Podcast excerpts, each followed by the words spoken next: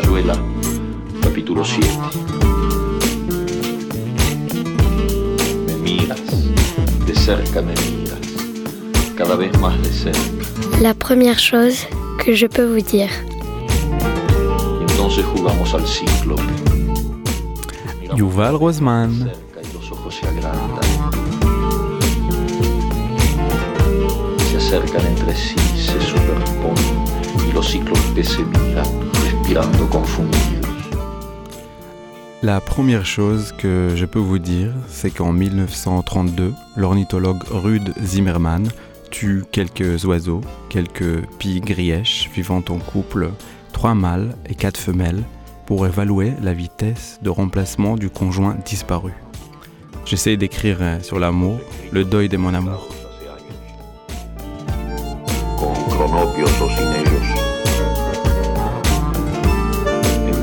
A su mundo de juego, a esa grave ocupación que es jugar cuando se buscan otras puertas. Bonjour à toutes, bonjour à tous, bienvenue, Yuval. Bonjour, bonjour. Pour cette émission, la première chose que je peux vous dire, euh, je vais tenter une ébauche de biographie pour toi, pour te présenter un peu. Tu me, tu me diras si, si je me trompe. J'ai- J'ai j'ai fait très court, parce que sinon elle est très longue, ta bio. Mais alors, tu es dramaturge et metteur en scène. Tu as grandi en Israël et tu vis en France, désormais. Depuis un petit moment, tu as étudié au Conservatoire national d'art dramatique à Tel Aviv et à New York aussi, j'ai Mhm. bien compris. Tu as créé ton ensemble qui s'appelle l'ensemble Voltaire en 2010 et tu as monté ton premier spectacle avec eux qui s'appelle Cabaret Voltaire. Et tout ça avant d'arriver en France en 2012. Bravo. Merci, je, je lis, hein. J'ai- pris des notes. En 2017, tu as commencé l'écriture d'une, alors ce qui était d'abord une trilogie, qui est devenue une quadrilogie, mais on en parlera, qui Mhm. mêle musique et vidéo et qui prend un peu pour toile de fond le, co- le conflit israélo- israélo-palestinien. Oui. Et il y a donc, c'est composé d'une première euh, pièce qui s'appelle Tunnel Boring Machine en 2017, qui, euh, qui, euh, qui reprend l'élément de la guerre, surtout. The Jewish Hour en 2020, qui prend euh, un deuxième pilier thématique, en quelque sorte, qui est la religion, plutôt.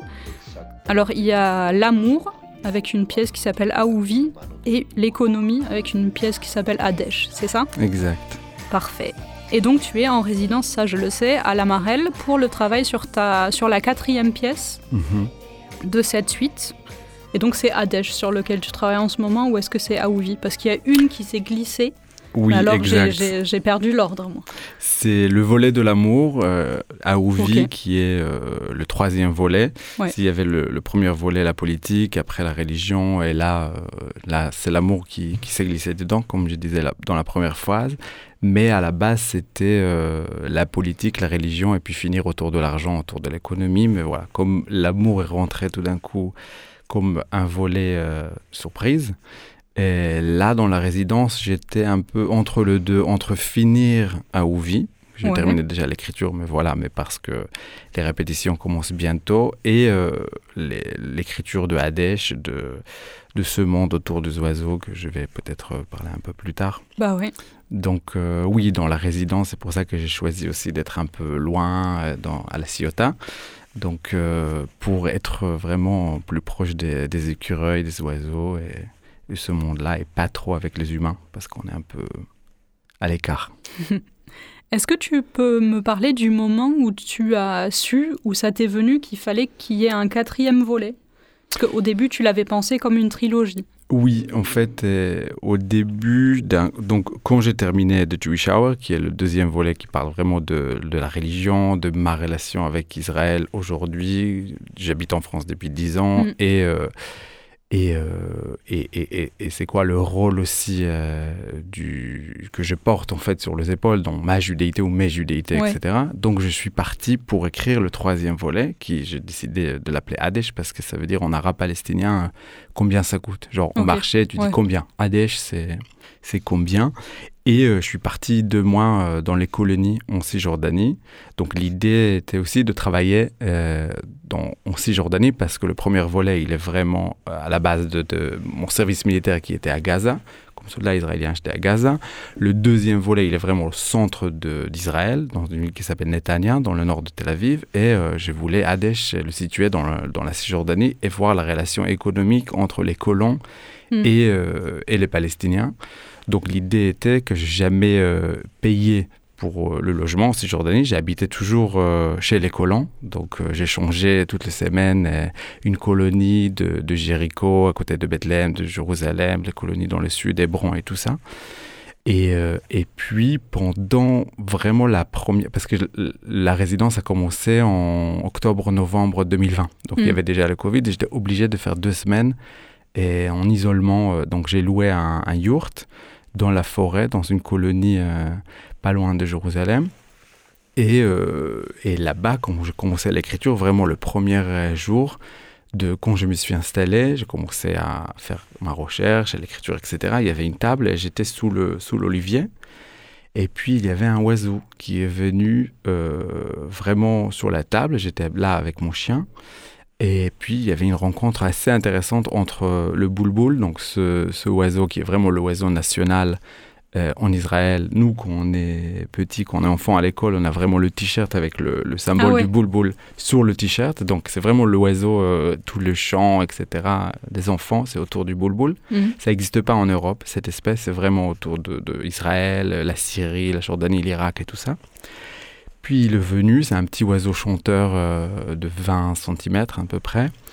Et il il était assez méchant avec moi. Donc c'est pas du tout le boule gentil qu'on imagine. Il était ultra territorialiste. Genre il a fait toute la journée entre la yourte, l'olivier, le bougainvilliers. Et il a fait comme ça un triangle autour de moi pour marquer son territoire. Ouais, tu, étais, euh, euh, j'étais intrus. J'étais pas à ma place. Et surtout que ce village-là où j'étais aujourd'hui, que c'est une colonie, euh, voilà, j'étais pas à ma place parce que même avant, en 48, c'était un village palestinien tout d'un mm. coup, toute l'histoire de pourquoi je suis là, l'occupation, en fait, les 300 Palestiniens qui étaient là avant, qui avaient été euh, expulsés en 48, etc., etc. Et euh, donc, j'ai commencé aussi à écrire sur l'école de, de gamins, euh, de gens palestiniens. En fait, c'est le seul truc qui restait vraiment de leur village, parce qu'après, tout a été brûlé. Et puis, juste pour expliquer comment on est arrivé aux oiseaux dans le truc de, de Hadesh, parce que c'est vraiment la base, c'était autour de l'économie mm. et, et l'argent comme, comme le moteur principal aujourd'hui, euh, comme dans le monde entier. Mais bon, Israël-Palestine, c'est vraiment le, le gasoline de, de ce conflit interminable. Et puis pendant, peut-être ça je vais vous raconter plus tard, mais pendant, la, pendant ces deux mois, j'avais des rencontres improbables avec chaque fois des oiseaux. Donc hmm. Donc c'était pas du tout dans mon, mon sujet. Moi j'ai grandi toujours avec des chiens, etc. Et des tortues, mais j'ai jamais eu une relation spéciale avec des oiseaux, sauf pendant ces deux mois. Et il y avait des trucs qui étaient juste euh, improbables. Parfois on dit que le sujet... Euh, bon, tu le décides, mais la forme, tu, ça arrive en fait, ça hmm. tombe sur l'auteur. Et, et là, c'est la première fois de ma vie où c'est venu vers moi et je ne suis pas allé le chercher. Oui. Et alors, ça, les oiseaux vont jouer quel rôle là dans ton texte? Je pense que ça sera euh, tout. En fait, c'est eux qui vont être euh, les porte-paroles. Euh, je là, comme j'écris, mais c'est assez étrange parce que c'est très différent de tout ce que j'avais écrit avant. Normalement, j'écris des dialogues, c'est assez ça va assez vite et c'est très dialogué. Là, tout d'un coup, il y a des longues plages de, de textes, des longs monologues. Pour l'instant, par exemple, il y a neuf pages de, de ce boule qui parle, qui nous mm. parle. Et, euh, et, euh, et, pour l'instant, il y a euh, ces, trois, ces trois personnages. Je ne sais pas si ça va rester, hein, je suis vraiment au début, mais il y a le boule il y a les drarotes et la colombe blanche. Et les drarotes aussi, c'est une espèce qui, qui est arrivée en Israël dans les années 60-70. Mm. Et euh, c'est des oiseaux qui viennent du nord de l'Europe et qui sont assez. Euh, voilà, c'est vert. C'est comme un peu les perruches ici, mais c'est un, une autre espèce. Et ils, sont, ils chantent très mal, c'est très très fort. ils sont un peu plus grands et ils sont assez méchants. Ils tuent les boulboules. Ah. Et ils tuent les enfants, euh, les boulboules, les petits. Les enfants? Les, les, les, les, petits oiseaux, quoi. Ah les, oui, pardon. Les petits oiseaux. Ouais. Oui, j'ai eu. Dans mon histoire, c'est les petits oiseaux. Et euh, ils, ils, bouffent même euh, les os. Et, donc, et il vire surtout tous les boules des oliviers, etc., euh, autour de Jérusalem, et, Mm. et comme ça. euh. Donc, euh, si tu veux, il y a, y a cette, euh, cette notion voilà, de parler du conflit, mais sans jamais euh, parler Mm. Vraiment de, de, de colons, des Palestiniens ou des Israéliens, des Palestiniens. Mm. Mais rester vraiment dans le monde de tout ce qui est là-haut et d'essayer de parler de la liberté de la circulation, ce Mm. qui existe dans le ciel de la Cisjordanie, même si même là-bas il y a une guerre dans le ciel qu'on ne voit pas, mais euh, qu'un oiseau peut circuler entre, entre Jéricho et, et Bethléem ou, ou aller vers la mer, etc., si c'est les mouettes. Et il n'y a pas de souci, il n'y a pas le mur de séparation, il n'y a pas les checkpoints. euh, ce qui est assez improbable, mais mm, parce que même euh, on dit toujours le vol d'oiseaux. Donc entre Jérusalem et Bethléem, par exemple, en vol d'oiseau, c'est 3 heures et c'est 3 kilomètres. Et après, euh, pour, pour aller parfois à Bethléem, il faut faire euh, 25 kilomètres en voiture, par exemple, parce que on n'est pas dans le vol d'oiseau. Ouais. Euh, là, tu nous parles un peu de la manière dont ça t'est venu, euh, cette pièce-là, c'est-à-dire qu'il y a, quelque chose qui s'est imposé à toi à un moment et t'as surfé, quoi. Tu, l'as pris et tu, tu, as pris ce qui te venait. Est-ce que c'est un peu toujours comme ça? Ou est-ce que tu as une idée assez claire généralement de d'où tu veux en venir? Non, souvent c'est quelque chose qui arrive pendant l'écriture. Euh, là, c'est pas venu pendant l'écriture, c'est venu vraiment parce Oui. que j'ai marché et puis il y avait cette. Je suis allé par exemple dans une colonie qui s'appelle Nokdim, qui est pas très très loin de Jérusalem, mais c'est une colonie un peu extrémiste. Des, Mm. des Russes qui sont arrivés euh, et- en Israël pendant les années 80, pas, pendant les années 90, où énormément de Russes sont venus en Israël. C'est Alia. Et, euh, et je suis allé là-bas parce qu'il y avait euh, un zoo qui m'a intéressé. C'était un, un- un business, un- une, une petite entreprise d'un monsieur qui s'appelle Shlomo, que tout le monde m'a dit d'aller le voir parce que lui, il a créé vraiment un petit zoo touristique pour euh, les Français ou Ah les oui. Américains ou les Japonais qui viennent visiter la Cisjordanie, donc de voir les, oie- les, les animaux de la Cisjordanie. Et puis il m'a parlé de ça, on a parlé de ça, ça m'a pas trop intéressé. Mm. J'avoue, le système économique, bon, je trouvais ça un peu banal. Mm. Mais et puis après, il m'a montré qu'il a quelque chose qu'il fait pour le plaisir, c'est qu'il a un, un zoo euh, comme une ferme pour les oiseaux blessés Ah ouais. et qu'il fait, euh, c'est, il est volontaire, il ne gagne pas d'argent et euh, les oiseaux blessés, lui, il dit euh, que c'est des oiseaux blessés par le conflit israélo-palestinien. Bon, je ne crois pas Ouais. à tout, mais mais j'ai trouvé que c'était super intéressant de voir qu'il y a les oiseaux qui dit qui ont mangé la comment s'appelle la, la poudre à fusil ou euh, ou les, les rougatka, le lance-pierre Ouais. des Palestiniens, etc. Et, ou par l'armée israélienne ou la police palestinienne, etc., qui ont été blessés. Donc lui, il garde ces oiseaux et après il les libère et Mm. et puis ce mec qui était très euh, voilà raciste où on voit un truc très un corps vraiment comme Mm. un comme un dieu grec aussi un truc super impressionnant de, de l'image du soldat israélien mais pff, magnifique euh, et puis il était ultra violent dans sa parole mais quand il a touché les oiseaux il y avait quelque chose tellement doux et il y avait énormément de douceur qui est sortie de, de, de lui quand il était avec les oiseaux. Et je me suis dit, waouh, cette contradiction qui existe en lui, qui existe en nous tous, c'est ça qui m'intéresse. Ok. Par rapport, quand je parle à Israël, quand je parle à ce conflit, c'est euh, voilà, c'est pas noir et blanc. Mm. C'est hyper compliqué. C'est très, fait, c'est facile, mais parfois c'est ultra nécessaire aussi de voir la situation dans les couleurs euh, noir et blanc. Mais là, j'avais envie de d'aller plutôt dans les couleurs pastel. Parce que c'est pas évident et j'ai jamais parlé de ce conflit ou de ou de mon pays avec ces couleurs là des couleurs beaucoup plus euh, voilà doux. Hmm. et d'essayer aussi de de parler pour la première fois parce que j'étais toujours dans mes pièces ou dans mes textes un peu euh, pas un peu mais euh, très euh, critique violent j'ai Ouais, parlé très beaucoup de grinçant, quoi. Même Oui. dans l'humour, l'humour, j'ai l'impression qu'il y a toujours un truc oui assez virulent. qui est censé de perturber, Ouais. de nous perturber, de même si on rigole, d'avoir mal au ventre. C'est toujours, il y a toujours l'autodérision, le deuxième degré, troisième. Mm. Et là, je, je me suis dit peut-être, ça peut être intéressant aussi de parler des histoires qui marchent Mm. ou qui ont marché ou, Mm. ou qui tiennent, comme euh, Vincien Després, elle dit ça dans, dans, son livre Habiter en oiseau. Il y a une phrase, je ne vais pas la citer parce que je ne connais pas la phrase par cœur, mais je trouve que c'est très beau la manière de comment il dit qu'il dit la vie s'y organise avec beaucoup de conflits, contra avec beaucoup de contradictions et des désirs incompatibles. Mais elle dit, mais cela tient. Elle le tient, elle le met en italique. Hmm. Et je trouve que c'est magnifique parce que, voilà, ce tient, que ça va tenir. Hmm. Même si c'est très très dur maintenant, mais il faut un peu d'espoir parce que c'est complètement déprimant euh, ce qui se passe là-bas. Bah Est-ce que euh, tu, depuis quand tu écris en français?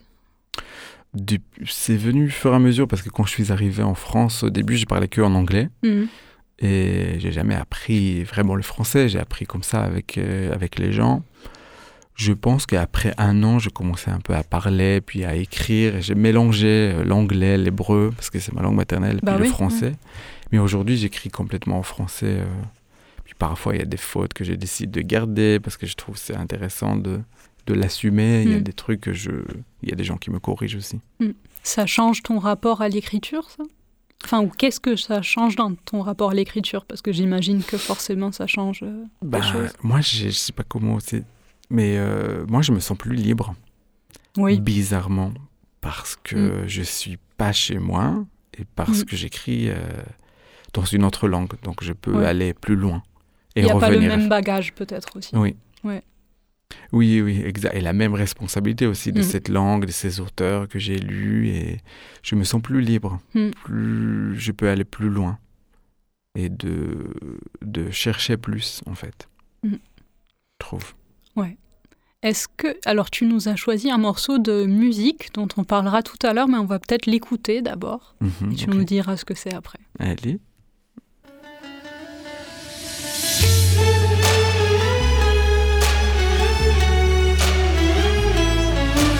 יום ראשון של סתיו אפור מגיע עוד מעט סופות יחלפו על פניי שקטות כל יום שעובר אותי זה לא מרגיע. ועוד מעט יפלו דברים מידיי הכבדות. איך אסתדר כשבכל פינה זוכרת את התחושה שבה היינו שעות?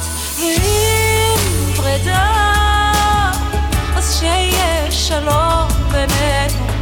אם כבר שלום אז שיהיה מי שישמור עלינו ואם עוזבי נשאיר את הכל מאחורינו. מישהו יפגיש בינינו.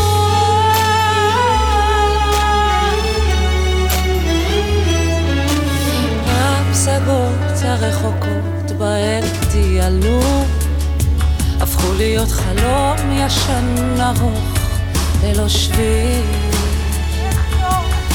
לכתוב מכתבים ולזרוק אותם בין הצללים. יש לי תחושה שזה ייקח לי שעות ואם פרידה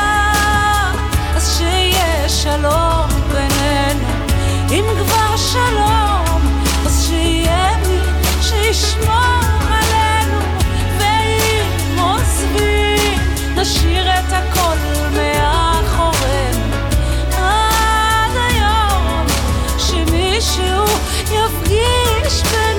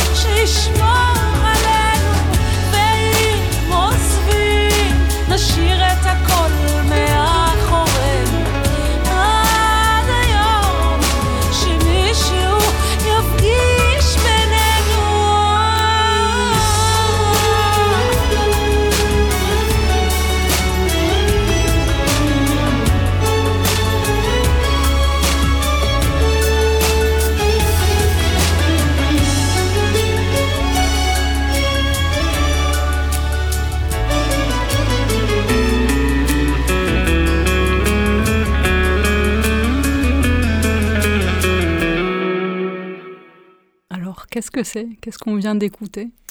Alors, la chanteuse, elle s'appelle Dikla. C'est une chanteuse euh, israélienne, elle chante aussi en hébreu et en arabe. Et, euh, et la, la chanson s'appelle Ve'im Preda. Et si la séparation?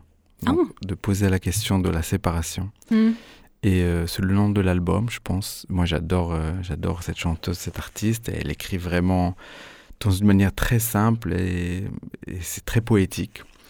Euh, ces mots, comment elle a choisi. Donc, moi, j'ai passé beaucoup de temps dans, l'écriture des Aouvi. J'ai passé pas mal de temps à, à écouter Dikla Mhm. parce que j'ai beaucoup aimé dans le rythme et aussi de cette manière de écrire sur, euh, sur le deuil, le deuil de ton amour et, euh, et de capturer aussi peut-être ce moment-là grâce à l'écriture. Je pense que c'est ça qu'elle elle a fait dans cet album et moi je ce que j'ai essayé de faire aussi dans la dans l'écriture de Aouvi et dans le début de Hadesh, c'est voilà, c'est de faire un, un peu un point de qu'est-ce que j'ai vécu, qu'est-ce qui s'est passé, pourquoi je me sens comme ça et euh, comment comment revivre euh, revivre euh, cette, cette période là et de, de capturer le moment en Mhm. fait pour parce qu'il y a l'envie aussi de de jamais le perdre quelque chose que tu as vécu euh, si bien tu as envie de le revivre en fait c'est grâce à l'écriture qu'on peut le faire Ouais. puis voilà je l'adore donc je voulais vous faire écouter Bah oui, c'est très beau. hein. Euh, est-ce que est-ce que tu as l'impression que chaque projet sur lequel tu travailles a un peu une bande de son intérieure à ta tête euh, qui, qui concerne la production, l'écriture vraiment? Euh, oui, après, il y a des choses qui sont vraiment très personnelles. pour- parce que pour chaque, euh, chaque projet, c'est vrai que j'ai un, un playlist euh, en Ouais. écrivant. Là, c'est bizarre, mais j'ai beaucoup de musique classique. Mhm. Et des chants. Par exemple, pour Adesh, il y a beaucoup de chants d'oiseaux. Il y a un orchestre que j'écoute avec deux imiteurs de, de chanteurs d'oiseaux, Mhm. en fait. Donc, je l'écoute assez souvent et c'est avec euh, musique euh, classique. Il y a pas mal de, de Tchaïkovski. C'est assez bizarre, mais c'est quelque chose qui m'accompagne. C'est comme si, dans les voyages aussi, dans, je voyage beaucoup, donc Oui. dans les TGV, chaque paysage a aussi un son. Mm. Donc il y a euh, un, un- un paysage qui est plutôt bas, qui a un paysage Tchaïkovski, il y a tout d'un coup un paysage qui peut être métal. euh, et, euh, et voilà, donc il y a, il y a cette idée ouais, de, d'avoir un, un son pour chaque... Par exemple, pour The Jewish Hour, c'était, c'était vraiment une partie de moi qui était la bimbo israélienne. Je voulais Ouais. que de la, du pop, euh, de, et puis des rabbins qui font du rap, des trucs comme ça, des rabbins ridicules. Be- Ben Friedman, par exemple, aux États-Unis, je trouvais pas mal de trucs comme ça. Mm. J'étais dans une esprit, parce que le sujet était tellement lourd. Ouais. Et il y avait une violence en moi, donc je voulais la légèreté. Je voulais Mm. toujours être accompagné par la légèreté parce que euh, je voulais pas que les larmes prennent toute la place. Oui, et on le sent dans la pièce, j'ai l'impression il y a un côté lufoque, Ouais. un peu, où, euh, où- où vraiment où l'humour euh, prend en charge pas mal de, de violence finalement. Oui, que ça, ça sort un peu par tous les trous. Ouais. Que ça Ouais. peut pas rester que dans la parole ou c'est Ouais. pas cérébral. Mm. En fait, et, et c'est quelque chose que l'humour, surtout dans cette pièce, même si c'est quelque chose qui accompagne un peu, que, que j'aime beaucoup Oui. et qui accompagne, je pense, la créa- ma création. Jusqu'à maintenant, peut-être ça va changer là. Mais euh, c'est quelque chose, je pense, qui vient de ma grand-mère parce Mm. que elle, donc, euh, elle est rescapée de Auschwitz et comme toute euh, ma famille était dans les camps, elle, elle c'était une femme très drôle et, et aussi un peu méchante, voilà, un peu une reine comme ça, mais une classe très populaire. Mm. Mais elle m'a dit toujours que c'est grâce à, à son humour qu'elle a survécu à Auschwitz.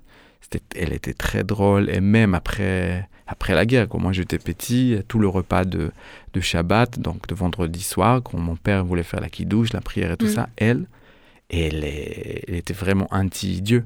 Et elle voulait juste raconter ses blagues autour de la table. Elle a préparé chaque vendredi une liste de 20 blagues et, Ah ouais. et puis elle voulait juste raconter ses blagues. Ouais. Donc euh, je pense que c'est vraiment... D'ailleurs, hier, ouais. ouais. Et hier, elle avait son anniversaire de 98 ans. Ah, dis donc. Mazel tov. Eh oui. Euh, je vais te, on va finir euh, l'émission par quelques questions euh, du questionnaire de la revue, de la revue papier, qui est le pendant euh, de cette émission radio. auquel tu n'as pas encore répondu, mais tu répondras spontanément, Oui. du coup. Est-ce que tu as un auteur fétiche? Ou Euh, un auteur culte, un auteur très très important pour toi Je pense que ça change, euh, ça change avec l'âge tout le temps, Mhm. mais David Grossman, il m'a accompagné Ouais. énormément. euh, c'est un auteur israélien euh, que j'ai lu beaucoup quand j'étais plus jeune, que j'ai lu toujours aujourd'hui, même pour la deuxième, troisième fois. Oui, ça m'accompagne toujours euh, quand j'écris, il est à côté de moi. J'adore sa sincérité et sa manière aussi de d'utiliser la fiction euh, comme un mécanisme de défense, en fait. Que la fiction, c'est une manière de, de libération. Est-ce que tu avais un a priori sur Marseille avant de venir pour la première fois? Parce que là, c'est pas du tout ta première fois. Tu es passé très souvent à Marseille. Hmm, oui, non, j'avais pas. C'était juste une histoire un peu de. de pour, pour ma famille, c'était important quand je suis venu à Marseille pour la première fois. Mm. Parce que après la guerre, mes grands-parents, euh, ils ont pris le bateau euh, pour aller en Israël. Et, euh, et moi, je suis d'origine. je suis hongrois et tchèque. Et puis mes grands-parents, avant d'aller en Israël, ils sont arrêtés à Marseille pendant deux semaines. Ouais. Et mon grand-père a adoré Marseille, il voulait rester, mais ma grand-mère a dit non, non, on, on va en Israël, etc. Donc Mhm. c'était juste le port de Marseille, il est important pour ma famille, si personne parle français, et puis il n'y a, pas de lien vraiment avec la France. C'est une histoire qui se répète, j'ai l'impression, dans, dans pas mal de familles, cette histoire de, De qui de sont passer par Marseille. Et même, même j'ai l'impression d'avoir entendu cette anecdote aussi de quelqu'un qui avait envie de rester et qui a finalement. euh, Oui, soit qui est resté, soit. euh, Et je trouve qu'à Marseille aussi, il y a quelque chose. Bon, moi, je me sens très proche parce que ça ressemble vraiment beaucoup à Tel Aviv ou à Jaffa, dans le quartier euh, où j'ai grandi. Donc, c'est quelque chose euh, très. euh, qui ressemble à Marseille. Les Juifs, les Arabes ensemble, Ouais. quelque chose de très chaleureux et qui crie et qui. et tout est un peu euh, en extérieur, quoi. Et, et puis, le, le lien avec la mer aussi, qui est à Tel Aviv, Bah oui. génial. Est-ce que tu as un toc de langage que tu repères chez toi-même C'est peut-être différent quand c'est pas ta langue maternelle. Non, mais il y a un reproche que les gens euh, font. Je sais pas si c'est un toc, mais je demande beaucoup quoi. Et je trouve que ça énerve beaucoup les gens. Ah bon C'est comme si, en fait, euh, bah, parce que je- chaque fois je dis, je suis un peu sourd, donc je demande souvent quoi pour, Ah. euh, pour que les gens répètent leurs phrases. Peut-être Mm. c'est parce que je suis, c'est pas ma langue euh, maternelle, mais j'ai, mais j'ai l'impression que ma mère, elle le fait aussi, et ça m'énerve énormément quand elle le fait. donc voilà, donc je pense que voilà, c'est dans la famille. J'essaye de, de minimiser les fois où je demande quoi, parce que je vois que ça énerve les gens. Ouais. Ou alors tu peux demander. euh, Mais j'ai pas encore demandé euh, pendant l'interview. C'est vrai, ouais, ouais, ouais. Non, moi je t'ai jamais entendu. euh, Pour gagner du temps pour. Ouais. J'ai l'impression aussi que dans les langues étrangères, on est un peu plus sourd que dans sa langue maternelle. On l'entend. Enfin, moi, j'ai vraiment l'impression d'entendre moins bien. Ouais, c'est toujours français. un effort. C'est toujours un effort. C'est toujours un effort de concentration. Ouais. Ouais. Dans l'écriture, non, c'est bizarre, mais euh, oui, dans la conversation, c'est pas comme, euh, comme je suis euh, à la Mm. maison, quoi. C'est, c'est vrai. Est-ce que tu avais une bonne résolution pour cette résidence? Et oui, oui, Ouais. j'ai peur que ça va, que les gens vont s'ennuyer, mais j'ai envie d'y aller là-dedans. Mais ce que je disais tout à l'heure, c'est que peut-être raconter des bonnes histoires ou des choses Ouais. qui marchent ou des histoires qui ont réussi. C'est quelque chose que j'ai jamais fait. J'ai envie d'aller dans ces couleurs-là et je me suis dit, mais à quoi c'est intéressant en fait de voir des histoires qui, qui, qui marchent ou qui ont réussi. Donc on verra. Où est le drame en fait? Où est Ouais. le... bah, c'est assez, euh, c'est un peu une sagesse populaire quand même aussi. Les, les- souvent, les histoires qui marchent, c'est aussi des histoires qui, qui plaisent beaucoup. C'est Mm. pas pour rien peut-être. Enfin, qui marchent, mais où il y a une petite dose de, Oui. de tiraillement quelque Bah, part bien quand sûr, même. bien sûr. Mais par exemple, il y, a pas, y, a, y a quelques histoires entre les colons et les Palestiniens, et j'ai vu que dans le quotidien, Mm. il y a des choses qui, ont, qui marchent entre eux. C'est là où c'est dans l'élite palestinienne, l'élite euh, israélienne, ou dans la politique, où c'est vraiment... C'est une Ouais. guerre euh, interminable, mais entre les gens, il y a des choses qui fonctionnent aussi. Bah écoute, je pense qu'on va s'arrêter sur cette lueur euh, d'espoir. C'était pas mal. Tu as intuitivement trouvé le bon euh, mot de la fin. Et euh, donc je te dis merci beaucoup. En plus, c'est ton dernier jour de résidence au- aujourd'hui, donc tu nous as incrusté in extremis encore. C'est Ouais, c'est un peu avec la tristesse que quitte Ouais. le sud. merci et beaucoup. bah oui, merci à toi. Et euh, merci à vous d'avoir écouté. Et euh, juste, je vous rappelle que donc l'émission, la première chose que je peux vous dire, passe tous les premiers et troisièmes dimanches du mois sur Radio Grenouille à 10h. Merci. Basta los ojos para deshacerlo todo y.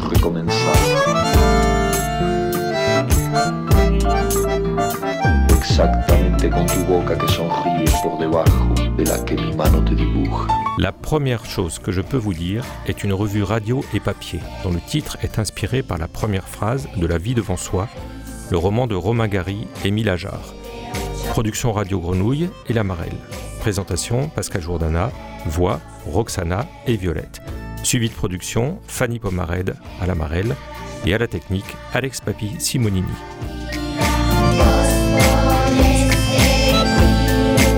L'Amarelle est une structure hébergée à la friche Belle de Mai qui encourage l'émergence de nouveaux talents littéraires et facilite les échanges entre les écrivains et le public. C'est à la fois un lieu de création, d'accompagnement à la production et de diffusion.